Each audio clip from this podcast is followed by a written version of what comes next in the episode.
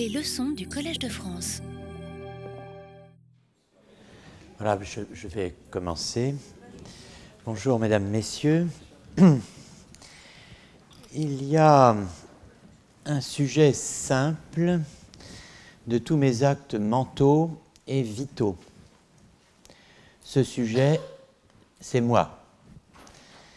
Tel était euh, et tel est, en deux phrases, euh, disais-je la semaine dernière, le credo philosophique et théologique d'ailleurs, au passage, euh, de Pierre de Jean Olieu, Olivier. Pour tracer les conditions d'émergence donc de cette thèse, il y a un sujet simple de tous mes actes mentaux et vitaux, et ce sujet simple, c'est moi. Euh, pour en tracer les conditions d'émergence, j'avais évoqué la double thèse de l'incorporalité ou spiritualité, d'une part, euh, et de la simplicité, d'autre part, de l'âme humaine. Donc, incorporalité ou spiritualité et simplicité de l'âme humaine, élaborée donc par Guillaume d'Auvergne, évêque de Paris, mort en 1249. Et euh, j'avais évoqué pour le premier élément, c'est-à-dire la spiritualité et ou incorporalité de l'âme humaine, j'avais évoqué, sans entrer dans les détails, euh, l'argument dit de l'homme volant d'Avicenne, homme volant ou bien euh, encore homme voilé, selon la formule utilisée par un des historiens euh, de cet argument et de ce problème, euh, Étienne Gilson, dès 1926. Et pour vous restituer cet argument de l'homme volant qui a eu une extraordinaire fortune médiévale, pas sous ce titre, qui est le titre qu'a inventé Gilson, mais euh, l'argument euh, est désormais cité par tout le monde aujourd'hui euh, sous ce titre, hein, Homme volant ou Homme voilé. vous pouvez vous reporter au livre de Dag Hasse, H-A-2-S-E, Monsieur Hasse, Avicenna's De Anima in the Latin West, le De Anima d'Avicenne dans le monde latin occidental. Hein. Avicenna's De Anima in the Latin West, qui est le grand travail sur la psychologie d'Avicenne. En français, vous avez euh, le livre de Meriem Septi, S-E-B-T-I, Avicenne, l'âme humaine, paru aux presses universitaires de France en 2000. Et euh, avec ces deux textes, vous pouvez, en ajoutant Gilson évidemment, vous pouvez faire le tour de la question. En tout cas, je reviens à, à Gilson.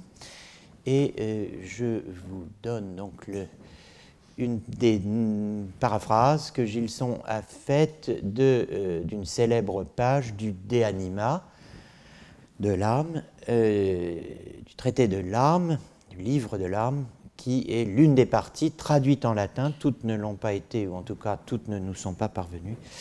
L'une des parties traduites en latin, donc du Kitab al-Shifa, le livre de la guérison d'Avicenne. Donc euh, ce, texte, le voilà, supposons, dit Gilson, paraphrasant Avicenne, un homme que Dieu aurait créé suspendu en l'air, le visage voilé. Vous comprenez pourquoi on peut parler soit d'homme volant, soit d'homme voilé. À dire vrai, il est les deux, il est volant et voilé. Euh, un homme que Dieu aurait créé, suspendu en l'air, le visage voilé, qui n'aurait par conséquent jamais rien perçu et qui n'éprouverait aucune sensation. Nous ne pouvons cependant douter qu'il serait ou ne serait capable de penser et d'user de son intellect. Cet homme saura donc qu'il pense, qu'il entend au sens d'entendre, comprendre, n'est-ce pas Qu'il intellige en latin et qu'il existe. C'est pourquoi, même si le mot intelliger est un peu pédant, je le préfère toujours à entendre ou comprendre parce que la série cogitare et intelligere euh, est tellement nette en, latin. Hein.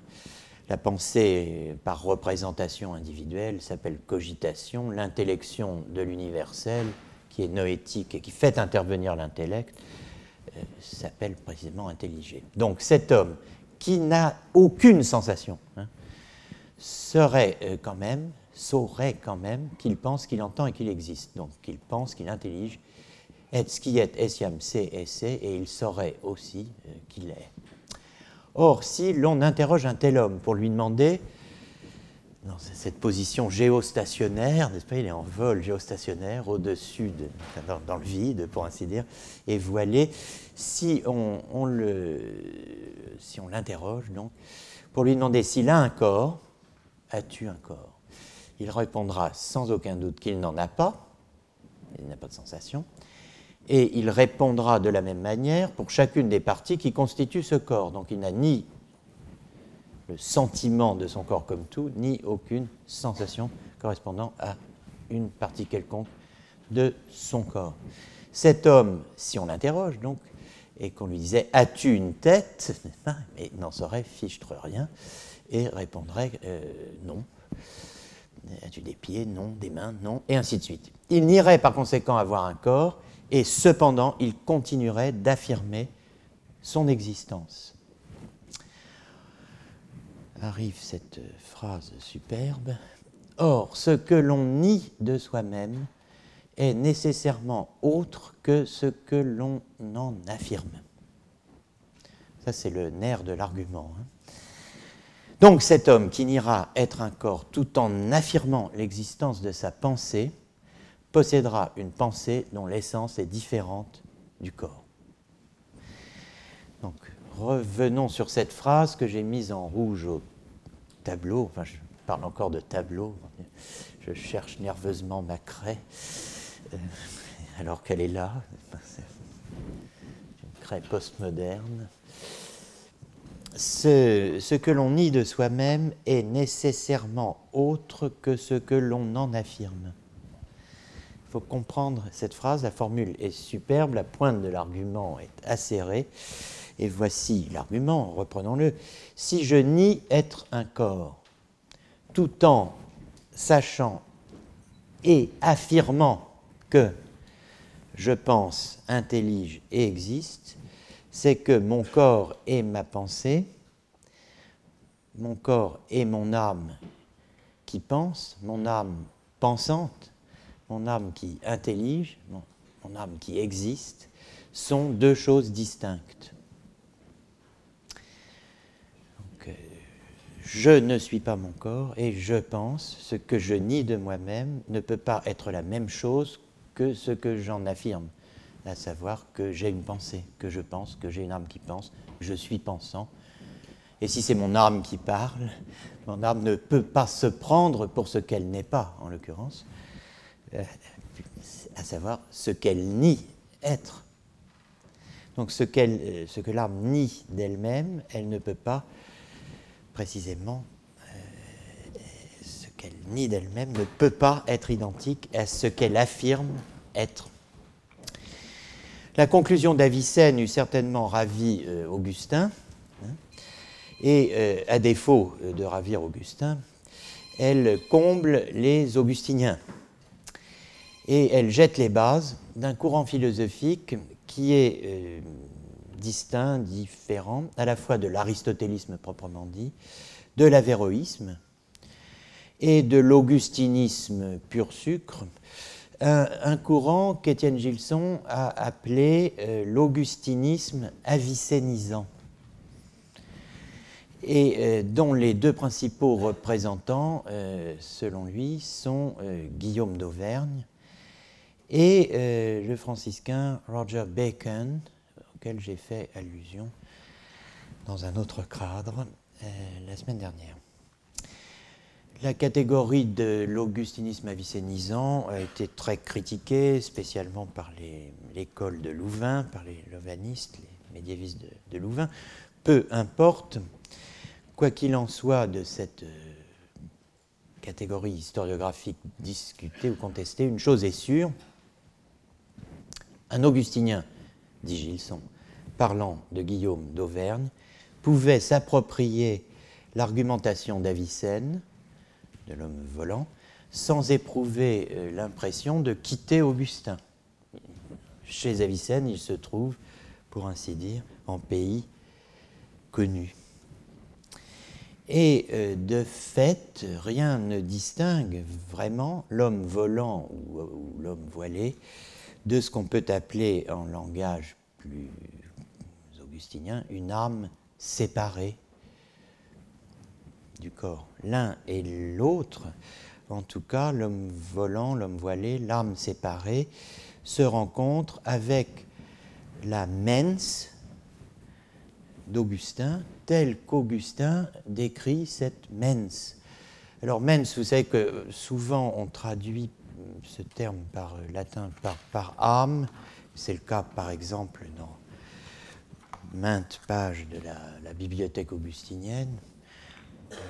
Plus rigoureusement, et malheureusement je n'en donne pas l'exemple dans le texte que vous allez avoir sous les yeux dans un instant, mais enfin, plus rigoureusement, il faudrait euh, traduire mens par esprit pour, le, pour distinguer mens de anima ou de animus. Euh, L'idée étant que anima donne toujours à entendre quelque chose comme l'âme forme du corps, alors que l'esprit n'est pas nécessairement forme du corps, y compris euh, chez Descartes, vous retrouvez l'expression. Donc euh, voilà la phrase. Euh, mens est donc féminin. La mens, c'est pourquoi euh, vous avez ipsa en latin, mais donc voilà la, phrase. L'âme, l'esprit. Alors j'ai gardé l'âme pour ne pas compliquer les choses exagérément. L'âme ne saurait penser ce qu'elle est comme elle pense ce qu'elle n'est pas. Voilà un principe d'Augustin qui est absolument clair comme le jour. Neque ullo modo fieri potest, il ne peut se faire d'aucune façon qu'elle pense id quod ipsa est, qu'elle est ce qu'elle est, n'est-ce pas? Quem ad cogitat, de la même façon qu'elle pense id quod ipsa non est, ce qu'elle n'est pas. L'âme ne saurait penser ce qu'elle est comme elle pense ce qu'elle n'est pas. Ce principe que vous pouvez rapprocher de ce que l'on nie de soi-même est nécessairement autre que ce que l'on en affirme. Bien sûr, le principe de Gilson paraphrasant Avicenne. Mais euh, ce, ce, principe, l'âme ne saurait penser ce qu'elle est comme elle pense ce qu'elle n'est pas, est le contraire, rigoureusement parlant, du soi-même comme un autre, hein, le contraire du principe aristotélicien qu'on a vu la semaine dernière, selon lequel l'âme ou l'intellect se connaît comme elle ou comme il connaît les autres choses. Vous vous rappelez de cette phrase L'intellect se connaît comme il connaît les autres choses. Sicut et alia, comme les autres choses. Eh bien là, non, c'est très exactement le contraire. Hein. L'âme, donc l'homme, par son âme, ou plutôt l'homme par son esprit, par sa mens, hein, donc aussi moi-même, hein, ne se connaît pas par le truchement d'une espèce, d'une spéciès, ou si vous préférez d'une forme, format, ou d'une représentation, imago, ou d'un intermédiaire, médium, ni, euh, donc, ni espèce, ni forme, ni représentation, ni intermédiaire. L'âme, l'homme, par la mens, la ne se connaît pas par le truchement, donc, de ce qu'en un mot, on peut appeler une simulation. Ce mot, simulation, ou plutôt cette expression, simulation d'une présence, ou plus exactement encore, présence simulée, une présence simulée, praesentia simulata, cette expression, si frappante soit-elle, n'a pas encore reçu toute l'attention qu'elle mérite de la part des historiens. Alors on va revenir sur ce point qui est très important pour comprendre le fond du débat entre les aristotéliciens d'un côté, les augustiniens à la Olivie de l'autre. Dans la Trinité, d'Augustin, vous avez de nombreux passages qui euh, concernent le problème que je viens d'évoquer, notamment ces deux-ci. Livre 14, chapitre 4, paragraphe 7, et le deuxième texte, livre 10, chapitre 9, paragraphe 12. Augustin dit, au fond, euh, il n'y a rien que euh, l'esprit connaisse aussi bien que ce qui lui est présent. Et rien n'est plus présent à l'esprit que lui-même. Vous avez le texte latin, in libro decimo diximus. Nous avons dit dans le livre dixième du De Trinitate, hominis mentem nosse semet ipsam que la mens de l'homme, l'esprit de l'homme, se connaissait elle-même. Retenez cette expression, se connaître soi-même, se connaître elle-même, parce que apparaît ici euh, précisément cette injonction euh, bien connue, l'oracle delphique, noti seotorn, connais-toi toi-même, que nous allons retrouver la semaine prochaine, dans la, séance de conclusion relative euh, de, ce cours, donc je vous confirme qu'il y a bien une séance la semaine prochaine, le 26, euh, vous savez que euh, le connais-toi toi-même est littéralement au cœur de l'interprétation que Foucault donne du souci de soi dans la très remarquable et discutable euh, exégèse qu'il euh, donne en trois temps euh, d'un passage de l'Alcibiade dans le célèbre cours qu'il a donné ici sur l'herméneutique du sujet. Donc on reviendra là-dessus pour réaffronter la question du sujet et la question de l'homme dans les termes qui étaient ceux qui ont constitué notre horizon pour l'année, ceux de Foucault précisément lors des deux premières séances. Alors, comme le dit donc Augustin, il n'y a rien que l'esprit connaisse aussi bien que ce qui lui est présent, id quod sibi praesto est, hein. et rien n'est plus présent à l'esprit, nec menti magis quidquam praesto est, quam ipsa sibi, que l'esprit lui-même.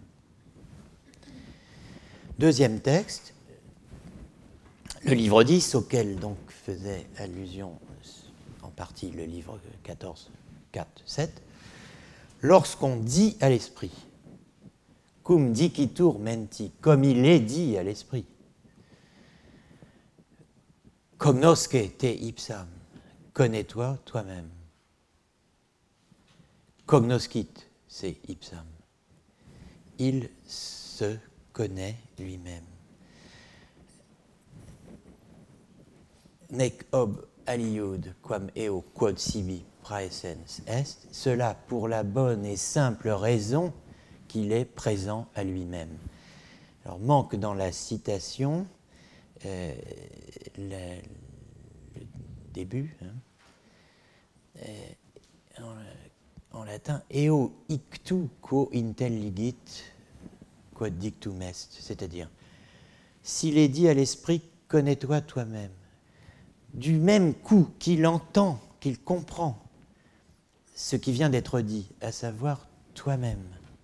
Connais-toi toi-même.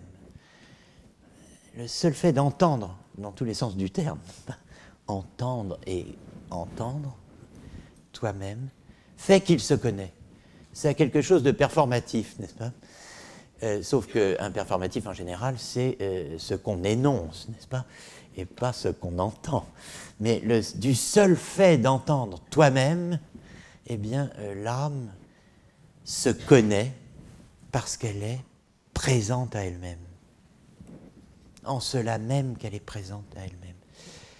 Alors il faut comprendre ça, hein, mais euh, bon, euh, s'appuyant sur le, principe donc que j'ai évoqué tout à l'heure, à savoir que l'âme ne saurait penser ce qu'elle est comme elle pense ce qu'elle n'est pas, par exemple, elle pense ce qu'est un corps, ben, elle ne saurait penser ce qu'elle est elle comme elle pense ce qu'est un corps, comme elle pense tout ce qui n'est pas elle, au fond. Hein. Ça peut pas être le même type de pensée. Alors, s'appuyant sur ce principe, Augustin explique la différence qu'il y a entre la manière dont la mens, l'esprit, se représente par une fiction imaginaire, en latin figmentum, le mot figment n'existe pas en français, mais euh, donc c'est fiction, une fiction figmentum imaginaire, une fiction imaginaire. Donc, euh, la différence qu'il y a entre la manière dont l'esprit se représente par une fiction imaginaire une chose sensible, c'est-à-dire tangible, qu'on peut voir et toucher. Alors, si j'avais le temps, euh, j'enchaînerais sur les théories des grammairiens à l'époque euh, romaine, hein, qui expliquent qu'une res, c'est ce qu'on peut voir et toucher. C'est vraiment la définition qu'un grammairien donne d'une chose. Deux sens suffisent, voir et toucher, ou bien voir ou toucher. Il y a un très beau texte d'Anne Grondeux, G-R-O-N-D-E-U-X, sur la chose, si j'ose dire, selon les grammairiens, la définition de la chose. Euh, alors vous découvrez, je sais pas, 15 grammairiens dont vous n'avez jamais entendu parler, à part Donat et Varon, etc. Bon, mais euh, une chose, c'est ce qu'on peut voir et toucher. Donc, alors, euh, la mens se représente par une fiction imaginaire, une chose sensible, c'est-à-dire tangible, en son absence voilà ce que euh, l'on appelle et devrait appeler une représentation. C'est rendre présent un absent par le biais d'une fiction, une image, qui a le pouvoir de faire venir, de présentifier une chose en son absence et en tant qu'absente. Donc une chose que je ne vois ni ne touche, je me la représente, c'est-à-dire me la rend de nouveau présente après qu'elle a été présente une première fois, quand je la voyais et la touchais. Mais désormais, je la perçois en son absence, donc, et comme absente. Vous avez tous les éléments.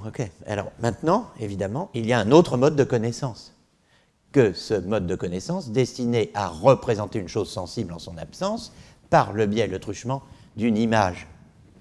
Cet autre mode de connaissance, il est fondé sur ce qu'Augustin appelle, je cite, quaedam interiore non simulata sed vera presentia, une présence intérieure non simulée mais vraie. Une présence intérieure non simulée mais vrai.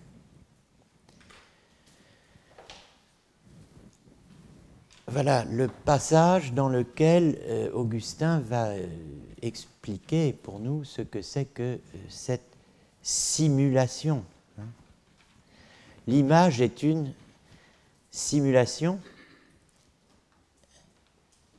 La présence à soi de l'âme n'est pas simulée, elle ne passe pas par le biais d'une représentation imaginaire. Elle est directe, immédiate. Rien n'étant plus présent à l'esprit que l'esprit lui-même, vous vous rappelez hein, euh, Rien n'est plus présent à l'esprit que l'esprit lui-même. Nec menti magis quidquam praesto est quam ipsa sibi. Donc rien n'étant plus présent à l'esprit que l'esprit lui-même, Augustin précise que c'est de cette seconde manière, donc par la connaissance fondée sur une présence intérieure non simulée mais vraie, que la mens, l'esprit, que la, mens pense qu'elle vit, qu'elle se souvient, mémoire, qu'elle intellige, pense, qu'elle veut, désire ou aime. Vous avez le grand ternaire augustinien de la memoria, de l'intelligentsia et de la mort, enfin amor latin, euh, donc euh, désir, euh, amour, qui est donné là. La mens connaît ses actes, donc mémoire, intelligence, volonté, amour, désir. la mens connaît en effet ses actes en elle-même. La connaissance que l'âme a de ses actes se fait directement, immédiatement en elle-même. Elle n'est médiée par rien. Elle ne se représente pas ses propres actes par l'imagination, comme si elle les avait atteints hors d'elle-même par les sens, comme elle atteint, touche les choses corporelles. Si dans ces choses qu'elle se représente, elle ne s'assimile fictivement à aucune au point de se prendre pour quelque chose de tel, donc une chose qu'elle atteint, touche, une chose corporelle, hein, euh, s'assimile fictivement par le biais d'une représentation imagée. Donc si elle ne s'assimile fictivement à aucune des choses qu'elle n'est pas, hein, eh bien ce qui reste, ce reste, ce qui reste quand on a, euh, quand on s'est dépris de tout ce à quoi on peut s'attacher par la représentation, hein, puisque tout ce à quoi on peut s'attacher par la représentation sera toujours la représentation d'une autre chose que soi, eh bien, quand on a fait cela, ce qui reste, c'est euh, l'esprit et l'esprit seulement. Hein. Euh, bon, alors, voilà, la thèse. Euh, l'augustinien, donc Guillaume d'Auvergne, reprend l'argument de l'homme voilé sur la base qu'on vient de considérer brièvement deux textes, trois textes du, du, De Trinitate. Guillaume d'Auvergne donc reprend euh, l'argument de l'homme voilé et du texte d'Avicenne, il tire au fond euh, une thèse euh, anti-méréologique, enfin, qui est une thèse que, thèse que soutiendra, cette thèse anti-méréologique que soutiendra Pierre de Jean Livy. Qu'est-ce que ça veut dire? C'est un grand mot pour dire que ce corps le mien, mon corps, n'est pas une partie de moi. Simple. Hein. Donc, mon corps n'est pas une partie de moi. Tout partie, hein, la méréologie, c'est la théorie des tout et des parties. Hein. Euh, je ne suis pas un tout dont mon corps serait une partie. C'est simple. Enfin, c'est simple. Euh, mais alors, hein, euh, que suis-je? Si je ne suis pas un tout dont mon corps serait une partie Que suis-je? Euh, on, se sent irrésistiblement poussé vers euh, une thèse, alors métonymique, mais c'est la partie qui est le tout, à savoir mon âme. Il n'y a rien de plus que mon âme pour être candidat à être moi. Je suis mon âme. Si je ne suis pas un tout dont mon corps est une partie, alors je ne suis que mon âme. Et c'est la thèse dite platonicienne au Moyen Âge. Alors la méthode que Gilson euh, appelle d'intuition directe, intuition directe de soi, par la présence non simulée hein, de soi-même à soi-même, la méthode d'intuition directe utilisée par, euh, Guillaume d'Auvergne pour établir donc la spiritualité ou incorporalité de l'âme, qui est celle d'Augustin, lui sert aussi pour établir le second point euh, de sa thèse, qui est euh, non plus seulement l'incorporalité ou spiritualité de l'âme, mais sa simplicité. L'âme est simple, elle n'a pas de partie. Comme le souligne Gilson, euh, la thèse de la simplicité absolue de l'âme est d'une importance euh, absolue, unique, énorme dans la, dit unique, dans la, doctrine euh, de Guillaume. Aucune des thèses psychologiques de, Guillaume d'Auvergne n'est pas, enfin, aucune de ces thèses n'est telle qu'elle ne serait pas affectée par la thèse générale de la simplicité de l'âme. La thèse de la simplicité de l'âme commande toutes les thèses en psychologie de Guillaume d'Auvergne. On pourrait en dire autant de Livy. Hein. L'unité de l'âme, telle que la conçoivent donc les deux penseurs, Guillaume d'Auvergne dans la première moitié du XIIIe, Olivier dans la deuxième, la seconde, l'unité de l'arme telle que la conçoivent les, deux penseurs est totale, l'unité de l'arme est totale et inconditionnelle. Alors du coup, il y, a un beau texte de, un beau texte de Guillaume d'Auvergne qui est traduit par Gilson, et je, dis, écoutez Gilson traduire Guillaume, c'est comme si on entendait Pierre de Jean Lieu penser à voix haute, n'est-ce pas? Euh, en français. Un peu vraisemblable, mais enfin, bon. Guillaume d'Auvergne, De Anima, traduction Gilson, chapitre 3, dixième partie. La substance de l'âme est une. La pluralité des facultés qu'on lui attribue se réduit à celle des opérations auxquelles elle coopère. Donc vous voyez, euh, âme, substance, faculté, opération. Faites sauter le verrou des facultés, si je puis dire, et vous avez euh, une nouvelle doctrine de l'âme. Hein. L'âme à laquelle on attribue une pluralité de facultés qui en réalité se réduit à la pluralité des opérations qu'effectue cette âme une et simple on rapporte l'intellection à la faculté de connaître par l'intellect. Celle de vouloir ou de désirer, on la rapporte à la volonté. Mais l'âme n'en reste pas moins une en tant qu'elle connaît, veut et désire. Elle n'est pas, comment dirais-je, partagée en plusieurs facultés qui s'activeraient chacune de façon modulaire, indépendamment l'une de l'autre en moi, il n'y en a pas un qui veut, un autre qui pense, un autre qui se souvient. L'âme reste une en tant qu'elle connaît, veut et désire. Hein. Et cela, toute âme humaine le sent en soi, le connaît avec une absolue certitude et en rend un témoignage infaillible. C'est sans interruption, mais j'ai sauté un mot, c'est sans hésitation ni interruption sans hésitation ni interruption, qu'elle s'affirme à elle-même et en elle-même. Qu'est-ce qu'elle s'affirme Moi. C'est moi qui connais, qui sait, qui comprend, qui veut, qui désire, qui convoite, qui m'enquiert de ce que je désire ou que je veux, et lorsqu'il se peut, m'empare de ce que je veux et désire. Moi, dis-je, ego, dit le texte latin, ego, dico.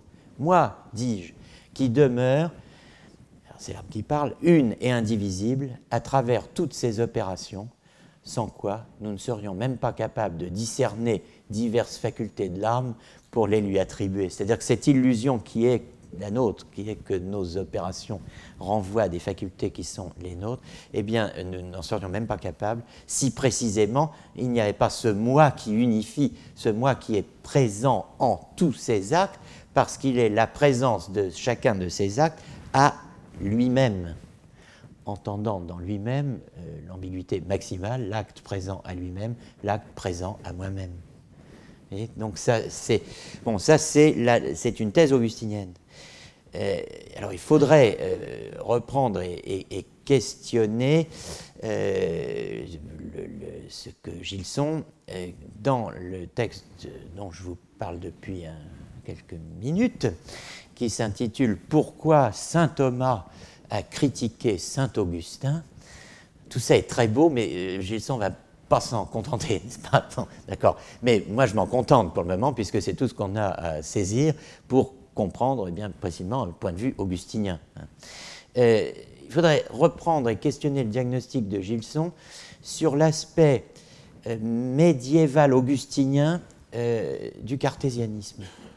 Parce que dans ce texte, Pourquoi saint Thomas a critiqué saint Augustin, qui est paru dans les, archives d'histoire littéraire doctrinale du Moyen-Âge en 1926, hein, euh, dans ce texte, euh, Gilson écrit Il est superflu de noter que la même méthode d'intuition directe, fondée sur la présence à soi, hein, de l'acte, de toute activité, de toute opération mentale, à elle-même et à l'âme, c'est un peu à l'esprit plus exactement, il est superflu de noter que la même méthode d'intuition directe, prouvant ici la spiritualité, là la simplicité de l'âme, sera employée par Descartes pour prouver la distinction de l'âme et du corps.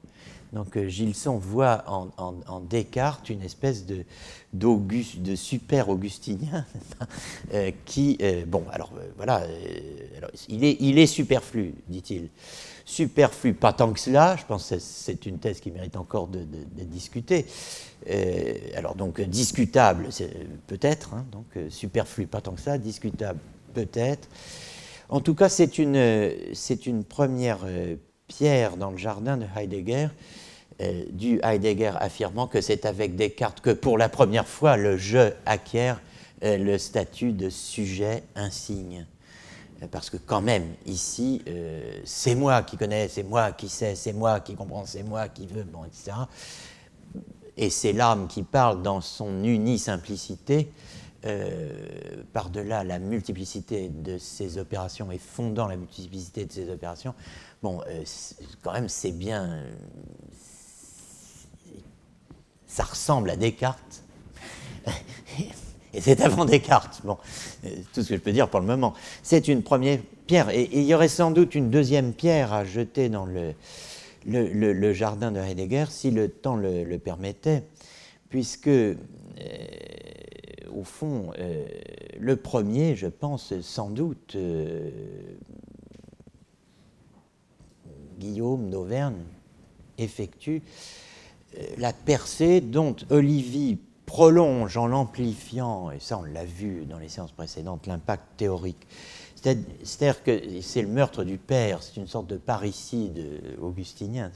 L'augustinien euh, rompt avec la thèse la plus fondamentale d'Augustin, d'une certaine manière, on va voir en quoi, malgré son augustinisme, ou plutôt dans son esprit, à cause même de son augustinisme, et donc à nos yeux paradoxalement, Hein.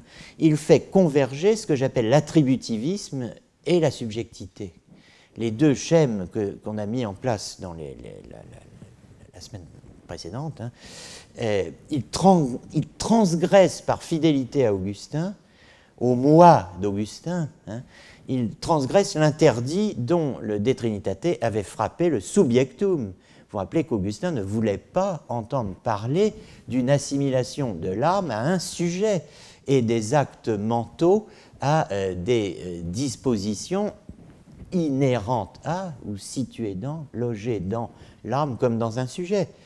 Euh, bon, parce que précisément, vous vous rappelez que l'âme étant image et vestige de la Trinité, on ne pouvait considérer le moins du monde qu'il y eût en elle quelque chose comme un substrat capable de recevoir des affections. L'idée du substrat porteur d'affections, d'affect de qualité, de propriété, de disposition. Cette idée-là, c'est la manière dont Augustin se représente un corps. Un sujet est toujours corporel. Hein. Et, donc l'âme ne peut pas être un sujet. Ici, c'est parce qu'elle est un moi qu'elle est le sujet de tous ces actes. Le sujet un, unique, opératoire, opératif. Et donc c'est ce cause donc l'évêque Guillaume, hein, quand, euh, partant de, cela euh, que, l'âme humaine que intellige, qu'elle intellige, qu'elle intellige, qu'elle sait qu'elle intellige, qu'elle intellige, et qu'elle intellige, qu'elle sait qu'elle intellige, donc avant que vous effondriez, je le mets euh, au tableau, et avant que je ne m'effondre moi-même d'ailleurs. Bon. Donc euh, l'âme humaine intellige qu'elle intellige, elle sait qu'elle intellige qu'elle intellige, elle intellige qu'elle sait qu'elle intellige. Hein. C'est la KK thesis. Savoir, c'est savoir qu'on sait. Bon, hein. eh bien, pour, euh, pour Guillaume d'Auvergne, étant donné qu'elle intellige qu'elle sait qu'elle intellige, dès le moment qu'elle intellige, elle sait et intellige qu'elle a en elle et en rien d'autre qu'elle la science et l'intelligé qui correspondent à sa science. Donc elle sait, dit Guillaume d'Auvergne, qu'elle est le sujet de ces CES, mais euh, on pourrait aussi bien dire SES, euh, dispositions.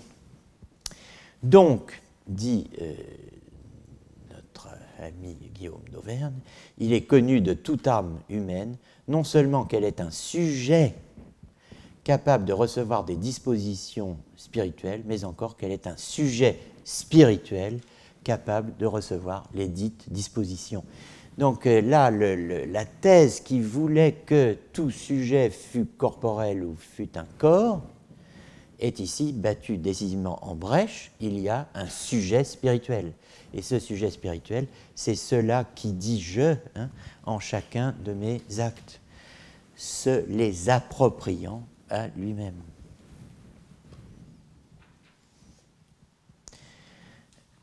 Alors ce sujet spirituel euh, qui est euh, capable de euh, recevoir des dispositions spirituelles, vous allez me dire, c'est vous qui inventez cela. Personne n'écrit comme ça au XIIIe siècle.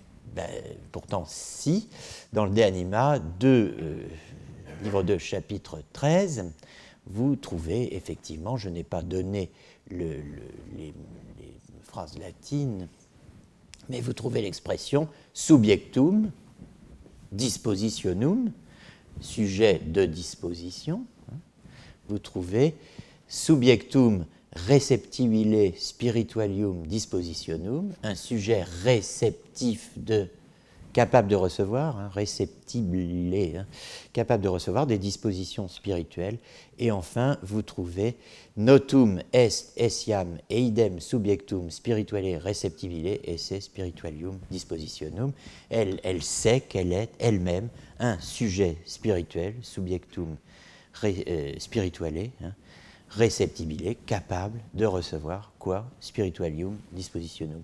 Donc là, vous avez euh, trois fois l'expression sujet spirituel. Alors, ça n'est pas très loin, euh, cette théorie du sujet spirituel, euh, des dispositions spirituelles, euh, donc que l'âme découvre en elle-même et non pas dans son corps.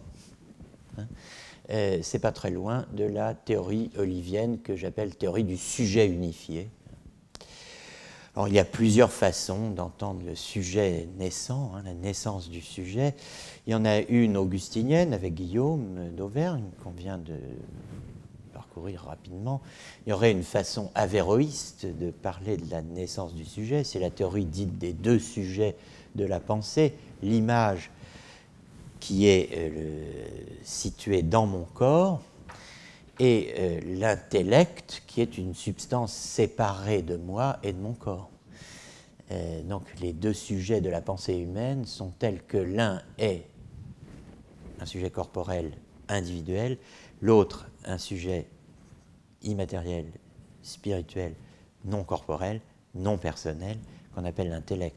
Je n'entre pas dans les détails, mais euh, ça serait une version de la théorie du sujet, puisque Averroès dit il y a deux sujets de la pensée. On emploie cette expression. L'un qui est l'image, l'autre qui est l'intellect. Euh, vous auriez une, façon thomiste ou thomasienne de parler du sujet. J'y viendrai l'année prochaine quand on parlera du sujet de l'action.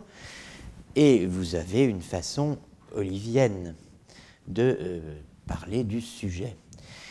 Bon, tout cela est bel et bon, mais euh, il y a aussi, et peut-être autant, de façons d'entendre le rapport du sujet qui vient de naître aux autres sujets. Le rapport à l'autre, que j'ai quand même évoqué à plusieurs reprises euh, cette année. Le problème par lequel on a commencé euh, cette lecture d'Olivier, le problème de la reconnaissance des autres qui est inséparable de, euh, au Moyen Âge de celui de l'autoconnaissance, de la connaissance de soi. Pas seulement pour le philosophe moderne, donc, mais euh, habitué à ajouter au subjectif l'intersubjectif. Bon. Euh, ici, autrui s'ajoute à ego. Hein. Alors, ce problème, Olivier l'aborde en complétant son dispositif, le dispositif franciscain qu'on a évoqué ces dernières semaines, ou plutôt en recombinant les, éléments de son dispositif. Alors, qu'est-ce qu'il va dire, Olivier? Est-ce qu'il va dire, puisqu'il prend euh, le contre-pied euh, des thèses des aristotéliciens, puisqu'il va dire, euh, qu'est-ce qu'il va dire? Les, les, aristotéliciens disant que l'intellect se connaît comme il connaît les autres choses, on pourrait se dire, eh bien, Olivier va peut-être dire, l'homme connaît l'autre homme comme il se connaît lui-même. Ce serait l'inverse. Il se connaît, il connaît l'autre, n'est-ce pas, comme un autre lui-même. Est-ce le cas? Bon, euh, il y a pour Olivier deux sortes de connaissances, très rapidement. La connaissance expérimentale, personnelle, existentielle, hein, et puis la connaissance scientifique, générale, abstraite.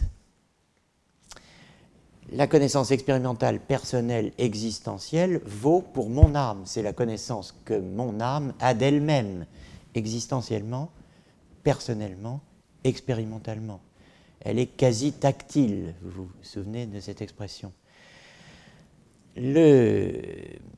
L'autre type de connaissance, la connaissance scientifique, générale et abstraite, qui nous permettrait de dire que l'âme est un souffle, que l'âme est incorporelle, etc., euh, et qu'on obtient au terme euh, d'un mélange d'observation et de réflexion, euh, cette connaissance scientifique générale et abstraite qui vaut pour toute âme, par exemple, si on parle de l'âme, euh, ces, deux types de, connaissances qui valent pour l'autoconnaissance, hein, eh bien, ne constituent pas ce à quoi se réduit la connaissance et la reconnaissance d'autrui pour Olivier. Dit plus clairement, la reconnaissance d'autrui euh, chez Olivier ne se réduit ni à la connaissance expérimentale personnelle existentielle, ni à la connaissance scientifique générale abstraite. Alors dire cela, c'est dire que pour euh, Olivier, je sais, plutôt pour euh, employer les termes qu'il emploie, j'estime que d'autres ont une âme semblable à la mienne, euh, je le sais, je l'estime, parce que je sais, ou plutôt je sens directement, que par euh, l'âme qui est la mienne, hein, je suis le sujet et le principe de mes actes. Parce que je me, sens, me connais comme sujet et principe de mes actes, parce que mon âme se connaît comme principe et sujet de ses actes, qu'elle peut estimer que d'autres ont une âme semblable à elle, et que moi, je peux estimer que d'autres que moi ont une âme semblable à la mienne. Alors ça a l'air bizarre. Euh, le lien entre ces deux euh, est inférentiel, comme chez Mathieu d'Aquasparta, mais pourtant, ça n'est pas sur le rapport fumée-feu, comme chez Mathieu d'Aquasparta, que s'appuie euh, Olivier. Hein. ce n'est pas parce que, voyant quelqu'un parler, j'en infère naturellement qu'il a une âme comme la mienne, exactement comme voyant de la fumée, j'en infère qu'il y a dessous du feu. Ça n'est pas ce, schème-là euh, de, la, signification naturelle qui est mobilisé, si j'ose dire, par, euh, par Olivier, mais la notion de conspiration, conspiratio. Alors qu'est-ce à dire? Alors, Notons d'abord donc qu'Olivier ne parle pas d'autrui comme tel. Quand j'ai dit un autre moi-même, autrui, bon, euh, il, s'agit de, l'âme. Hein. Le problème, c'est euh, est-ce que ce que je vois là a une âme comme moi? Donc, euh, la thèse qu'il va devoir argumenter, c'est j'ai des semblables parce qu'il y a d'autres esprits. Hein. je sais que j'ai une âme je sais ce qu'elle est, sujet et principe de mes actes. Je sais ce qu'elle fait. Je sais ce qu'elle me permet de faire. Un certain nombre d'actes. Être, vivre, cogiter, vouloir, voir, entendre, bouger, tout cela, je le fais par mon âme. Ce sont mes actes. Comment savoir si les autres hommes ont comme moi une âme et la même sorte d'âme? Comment savoir qu'ils sont donc mes semblables? Voilà le problème. Alors, euh, dans un certain nombre de travaux antérieurs, j'ai euh, montré que euh, la...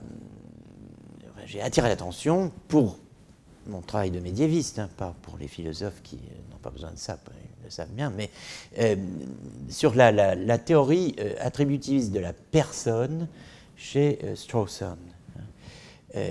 chez Strawson, le problème que je viens d'évoquer se présente de la manière suivante. Comment savons-nous qu'il y a d'autres personnes?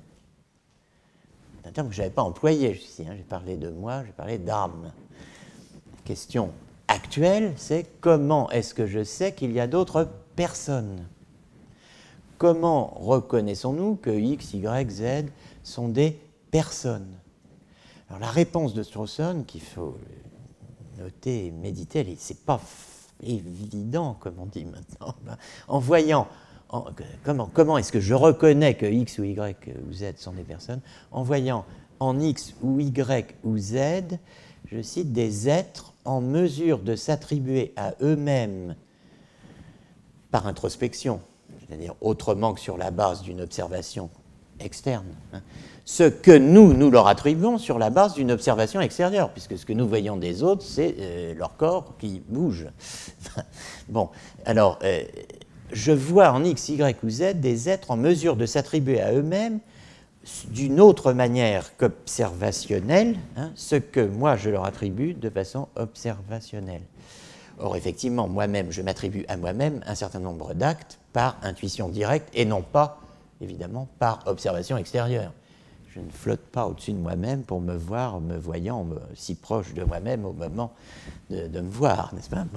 Alors, pour Strawson, toute personne est un sujet d'auto et d'hétéro-attribution, capable de reconnaître d'autres êtres comme sujet d'auto et d'hétéro-attribution et d'être reconnu lui-même par eux comme sujet d'auto et d'hétéro-attribution. Alors on voit bien quels sont les avantages de cette théorie.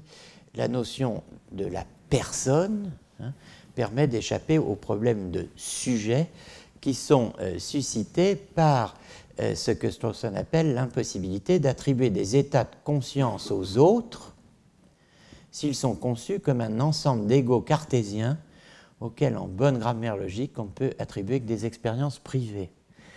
Donc, euh, attribuer des expériences privées à d'autres, c'est, euh, ce n'est en rien être capable de leur attribuer des états de conscience semblables aux miens.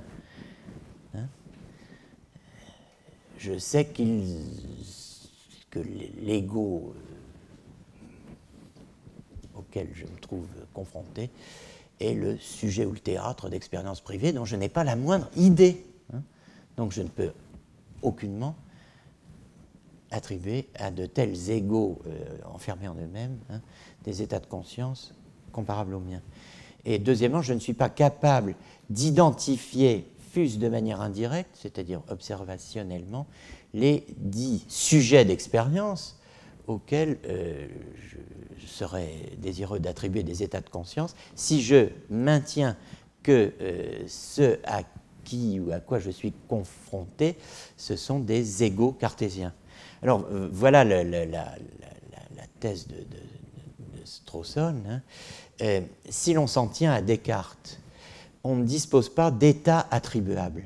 Je n'ai pas à ma disposition, moi philosophe, d'état, ni, ni moi homme, hein, euh, des états que je pourrais attribuer à, euh, d'autres égaux, hein, euh, puisque je n'ai pas accès aux états mentaux des autres égaux. Donc je, je n'ai rien à attribuer. Je veux bien qu'il y ait face à moi tout un ensemble d'égaux cartésiens, mais qu'est-ce que je peux bien leur attribuer? J'ai en face de moi des sujets, mais je n'ai aucune idée de ce qu'ils ont dans la tête, si bon, comme on dit vulgairement. Hein. Alors, euh, j'ai des sujets, mais je n'ai pas de qualité attribuable, puisque toutes ces qualités, tous ces états mentaux sont privés.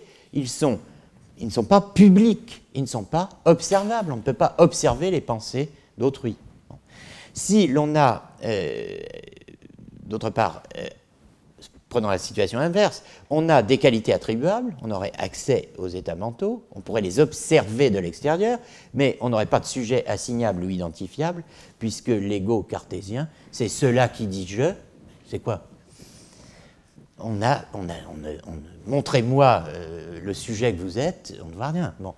N'y a rien à voir. On a, on a euh, des qualités euh, attribuables, observables, mais on n'a pas de sujet assignable identifiable, c'est-à-dire le moyen d'identifier intuitivement le sujet que vous êtes euh, par distinction du sujet que vous êtes.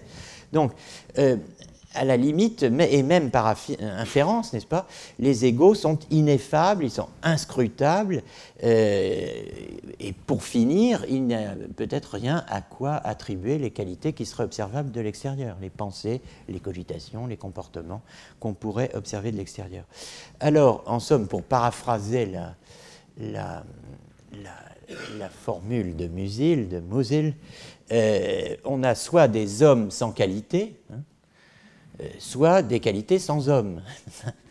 Ce qui, euh, en fait, va de pair d'ailleurs pour euh, donc c'est la, la, version mousilienne de la mort de l'homme, euh, évoquée dans les premiers cours, sur laquelle je reviendrai la semaine prochaine, la mort de l'homme, mais quand même ce beau passage de l'homme sans qualité qui décrit notre situation présente, et quand je dis présente, je dis présente.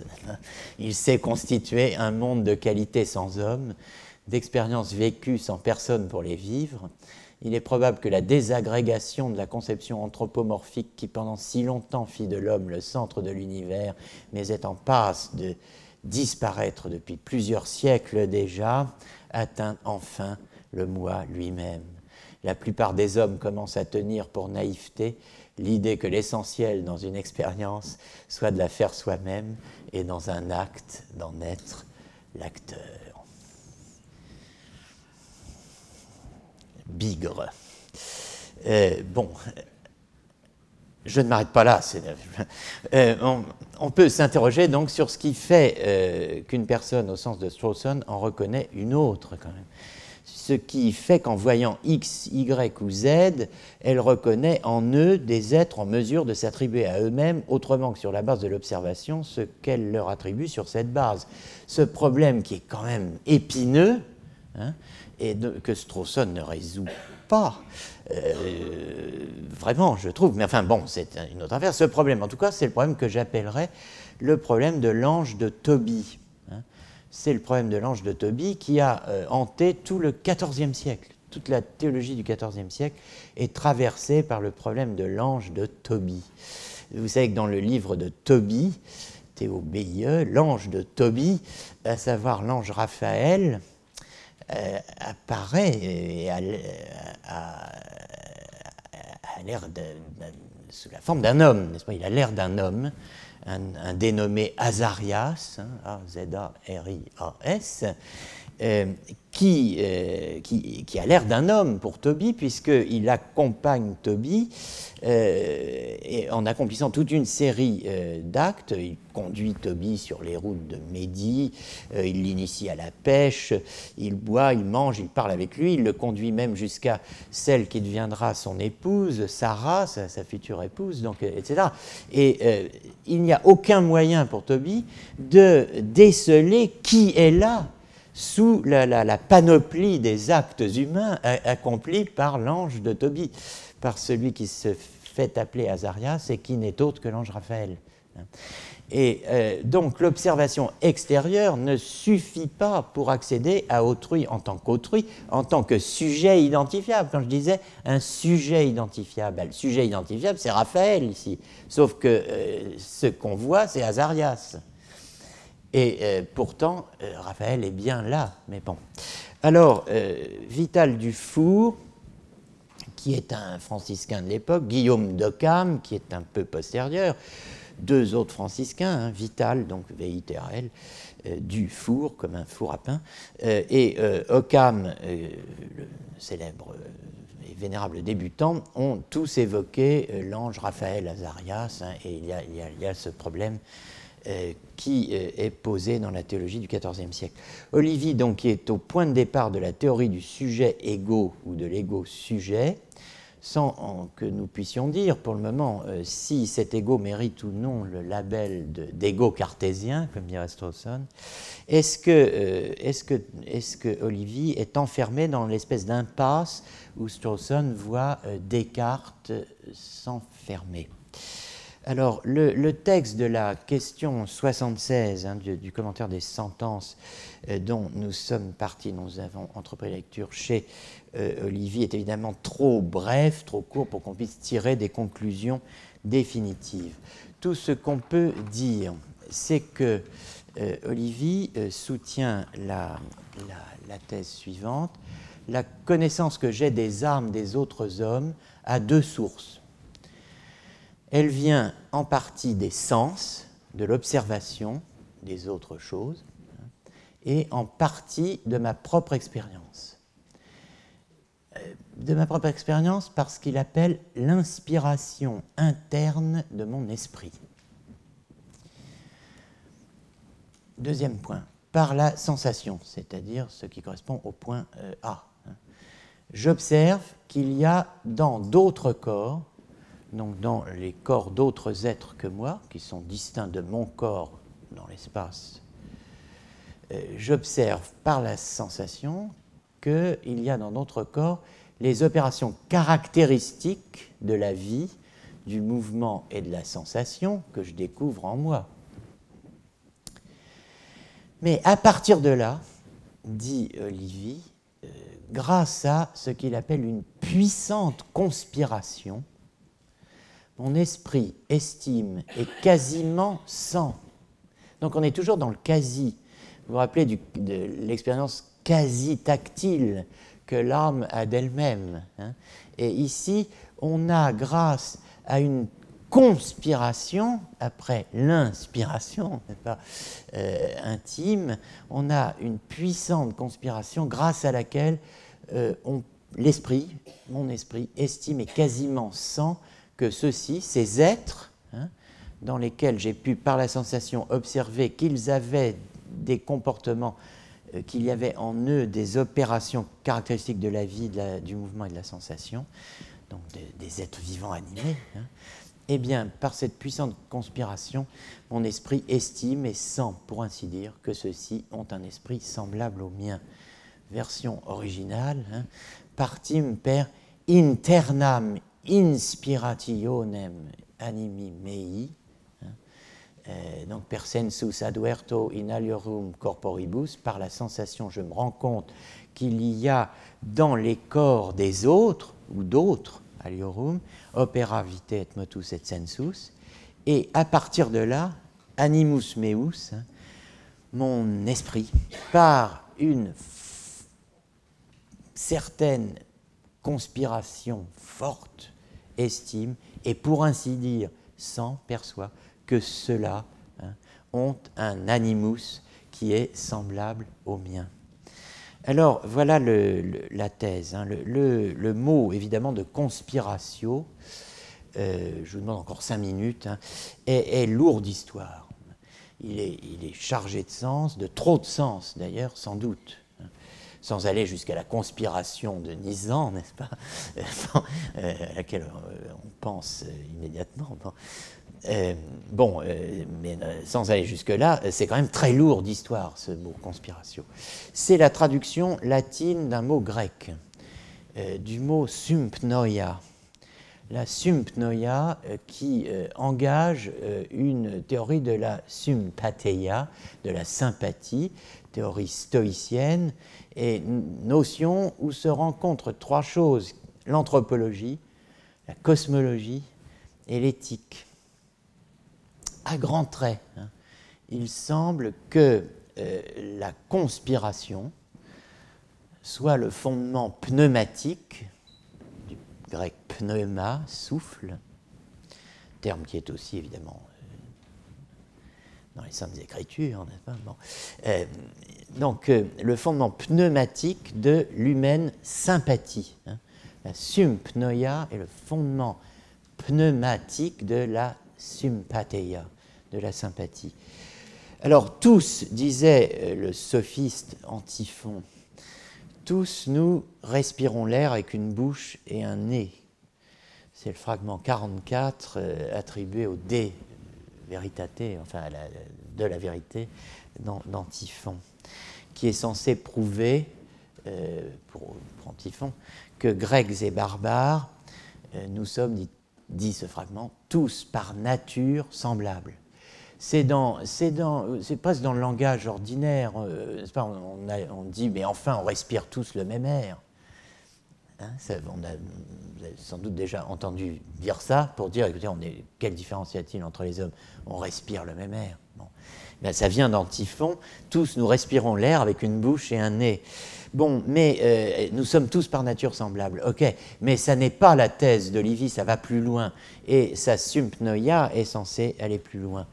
Alors où va-t-elle? Elle va euh, là, le sentiment de mon propre esprit, c'est-à-dire de mon propre pneuma, de mon propre souffle, de moi-même comme une res viva, une chose vivante, comme un être vivant eh bien, ce sentiment que j'ai de mon souffle, hein, de vie, hein, est en même temps euh, le sentiment d'une communauté d'esprit ou de souffle. C'est celui de la communauté d'un souffle, conspiratio, sympnoia, où se fonde la sympathie humaine. Non pas la sympathia comme euh, on l'entend au sens cosmologique, la sympathie universelle, hein. euh, la copulation, le lien, le, fort lien qui existe entre tous les éléments du monde et qui en assure l'harmonieux fonctionnement et euh, l'harmonieuse réalité. Cette copulatio rerum, qu'on appelle sympathie universelle, bien sûr n'est pas destituée, mais ça n'est pas ce qui est visé par la puissante conspiration, communauté de souffle, sympnoia, dont nous parle euh, en latin, mais à partir de, théories grecques, euh, euh, Olivier, c'est la sympatheia là, qui est visée, c'est celle qui unit les hommes par une sorte de parenté, syngeneia, hein, en latin cognatio continuata, une espèce de, relation de famille ininterrompue, hein, de consensus unus, consensus, c'est très intéressant ces termes, parce qu'il euh, faut entendre vraiment tout sonner là dans, dans chaque terme. Un consensus euh, unique entre êtres vivants, animés du même souffle, du même pneuma et porte-parole du même logos. Euh, ce sont donc toutes ces personnes traversées par le même souffle, qui vivent du même pneuma, sont toutes capables de dire je, parce qu'elles sont douées du logos. Hein. Alors c'est très, singulier, hein. mais euh, pour Olivier, l'estimation de mon semblable hein, n'est pas un raisonnement. Et pour autant, elle n'est pas imaginaire. J'imagine pas que j'ai des semblables. Elle est à sa manière inférentielle. C'est une inférence naturelle, c'est une inférence immédiate, mais ce n'est pas celle du signe naturel fumée-feu, hein, c'est celle, cette inférence qui commence par un sentiment de soi-même, une inspiratio, le sentiment de soi, et qui finit sur un autre sentiment, qui se prolonge dans un autre sentiment, une quasi-sensation, un sentiment de parité, le sentiment d'un autre soi, moyennant une puissante conspiration. Hein, puissante conspiration. Donc euh, on va du, principe général de l'attributivisme, l'âme sait et sent qu'elle est elle-même le sujet et le principe de ses actes. On va euh, d'une version auto-attributive, n'est-ce pas, du principe général de l'attributivisme, à une, version hétéro-attributive, si on peut dire, c'est-à-dire qu'on la généralise existentiellement. Ce principe s'étend à tout vivant, euh, respirant, doué du même souffle de vie hein, euh, et du même locos. La, reconnaissance que d'autres ont un esprit, spiritus, euh, semblable au mien, elle n'est pas d'ordre logique, elle n'est pas secondaire, elle ne consiste pas à les ranger a posteriori sous un même genre ou une même espèce que moi par la seule observation extérieure, elle réside que euh, elle, réside, excusez-moi, dans le fait que je leur attribue à titre de sujet les mêmes opérations que celles que je m'attribue à titre de sujet, parce que je ne saurais, dit Olivier, me les attribuer à moi-même sans le sentiment que je dois les attribuer à d'autres. Vous voyez, là, la, la, la, la, nécessité d'avoir des semblables est au cœur de la reconnaissance que j'ai d'être un moi-même. C'est pas soi-même comme un autre, c'est euh, pas de soi-même sans un autre. Moi-même, comme moi. Oui. Bon, euh, alors, euh, bien sûr, on peut, critiquer la théorie d'Olivier, dire qu'elle repose sur des concepts dérivés.